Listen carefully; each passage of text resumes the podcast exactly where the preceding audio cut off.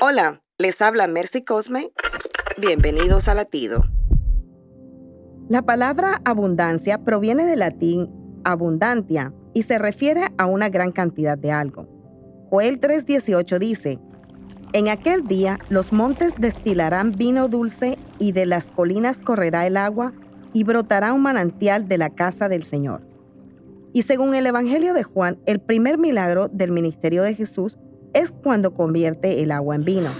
Esto significa la realización de una visión profética de un tiempo en que las bendiciones del agua y el vino fluirán en abundancia.